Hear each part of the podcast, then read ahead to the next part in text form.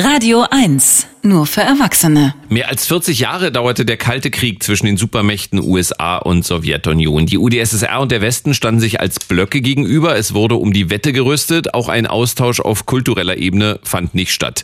Im Berliner Martin-Gropius-Bau wird das jetzt nachgeholt. Mehr als 30 Jahre nach dem Fall des Eisernen Vorhangs trifft Malerei aus der UdSSR auf Malerei aus den USA. In der neuen Gruppenausstellung, schöner Titel, The Cool and the Cold. Art, aber fair. Die Radio 1 Kunstkritik. Mit Marie Kaiser. Guten Morgen, Marie. Morgen, ihr zwei. Guten Morgen. Dieser Titel der Ausstellung The Cool and the Cold. Was für kalte und coole Kunst ist denn da zu sehen?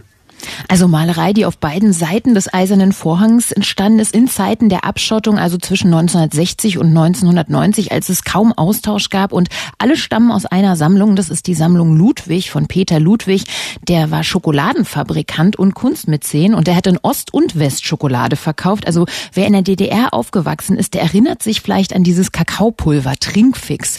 Und das kam von ihm, das hat er geliefert und Peter Ludwig hat dann eben auch in Ost und West Kunst eingekauft. Und was damals sehr ungewöhnlich war, der hat eben nicht nur Pop-Art aus den USA gesammelt, sondern ist auch nach Moskau gereist oder nach Tiflis, nach Kiew oder Vilnius und hat da selber zeitgenössische Kunst ausgesucht. Zusammen mit seiner Frau Irene Ludwig gehörten die wirklich weltweit zu den ersten Sammlern, die so US-amerikanische und sowjetische Kunst parallel gesammelt haben. Und die Sammlung Ludwig, die ist heute verstreut auf etliche Museen in ganz Europa. Und für die Ausstellung wurden Leihgaben organisiert aus sechs Museen. Zu sehen sind so 125 Arbeiten Arbeiten von über 80 Künstlern und Künstlerinnen. Und wie werden diese Arbeiten aus der Sowjetunion denen aus den USA gegenübergestellt? Also prallen die beiden Weltmächte in der Ausstellung da richtig aufeinander?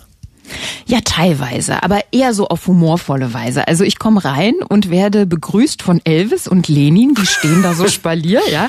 Links Elvis, so gemalt in schwarz-weiß von Andy Warhol, also dieses berühmte Bild mit Jeans und einem Revolver in der Hand, der auf mich gerichtet ist, wenn ich reinkomme. Und auf der anderen Seite steht ganz friedlich Lenin als gemütlicher, gutmütiger Herr im schwarzen Anzug, hat die Hände in den Hosentaschen und steht vor einem Bücherregal, porträtiert ganz klar im Stil des sozialistischen Realismus und was besonders ist bei der Ausstellung, das ist jetzt nicht strikt nach Entstehungszeit geordnet, es ergeben sich aber immer wieder so schöne thematische Gegenüberstellungen und Begegnungen. Da hängt dann zum Beispiel neben einer Straßenszene aus New York eine aus Riga oder da hängen Familienbilder aus den USA und der Sowjetunion aus den 70ern nebeneinander. Und eine besonders schöne Begegnung gibt es zwischen Roy Lichtensteins poppigen, blonden Comic-Diven, vom Liebeskummer geplagt, mit glitzernden Tränen in den Augen. Und die treffen dann eben auf vier wahrhaft hoffnungslos trauernde Frauen, gemalt von Boris Niemienski und das Gemälde heißt Nach dem Krieg das Schicksal der Frauen. Und beide Bilder sind in den 60ern entstanden, aber der Kontrast, der könnte größer nicht sein.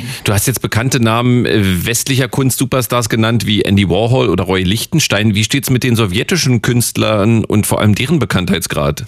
Also mir persönlich geht's so, dass ich auf der anderen, also auf der einen Seite viele alte Bekannte treffe, wie du sagst, amerikanische Pop-Art haben wir alle tausendmal gesehen, Andy Warhols Suppendosengemälde, Künstler wie Frank Stella, Jackson Pollock, Jasper Jones, also und auf der anderen Seite sind dann die sowjetischen Künstler, da kenne ich die meisten nicht und ich finde es umso spannender, die zu entdecken. Am längsten stehe ich eigentlich vor deren Bildern zum Beispiel vor allem von Igor Popows. Das ist das Gemälde vor der Arbeit von 1966. Da sitzen in so einer kleinen Kammer ganz dicht an dicht Arbeiter und die verschwinden regelrecht in so einer gemeinsam abhaften Rauchwolke wie in Nebelschwaden. Also ist die Ausstellung offensichtlich auf jeden Fall interessant, um sowjetische Künstlerinnen und Künstler zu entdecken, aber bringt diese Gegenüberstellung von Ost und West äh, wirklich einen Mehrwert? Ich finde ja. Also ich kann euch mal ein Beispiel geben. Das Wettrennen zum Beispiel von USA und Sowjetunion. Darum, wer ist der Erste im Weltraum? Das spiegelt sich auch in der Ausstellung. Da gibt's ein Gemälde von Juri Koroljow. Der porträtiert eine Gruppe von Kosmonauten so in strahlend weißen Raumanzügen, von der Sonne im Gesicht ausgeleuchtet wie Helden. Natürlich vor hoffnungsblau, hoffnungsblauem Himmel. Und man könnte jetzt sagen, klar, Propagandakunst aus der Sowjetunion. Die US-amerikanische Seite, die steht dem aber überhaupt nichts nach. Da hängt von Lowell Nesbitt ein Gemälde eines Raketenstarts genau gegenüber und es wird genauso idealisiert. Es könnte genauso als Propaganda abgeheftet werden. Und solche aufschlussreichen Momente, die gibt's eben immer wieder in dieser wirklich im wahrsten Sinne des Wortes sehr coolen Ausstellung. Ich finde, die bringt zusammen, was nicht zusammengehörte und das ist eine wichtige Sache, dass das mal passiert. Und der Martin Gropius Bau, der eben direkt an der ehemaligen Mauer stand, der ist dafür natürlich genau der richtige Ort. Die Ausstellung The Cool and the Cold Malerei aus den USA und der UdSSR ist noch bis zum 9. Januar 2022 zu sehen im Martin Gropius Bau in der Niederkirchner Straße in Berlin-Kreuzberg geöffnet. An allen Tagen außer am Dienstag von 10 bis 19 Uhr. Eintritt kostet 15 Euro, ermäßigt 10. Vielen Dank, Marie. Danke euch. Art, aber fair. Die Radio 1 Kunstkritik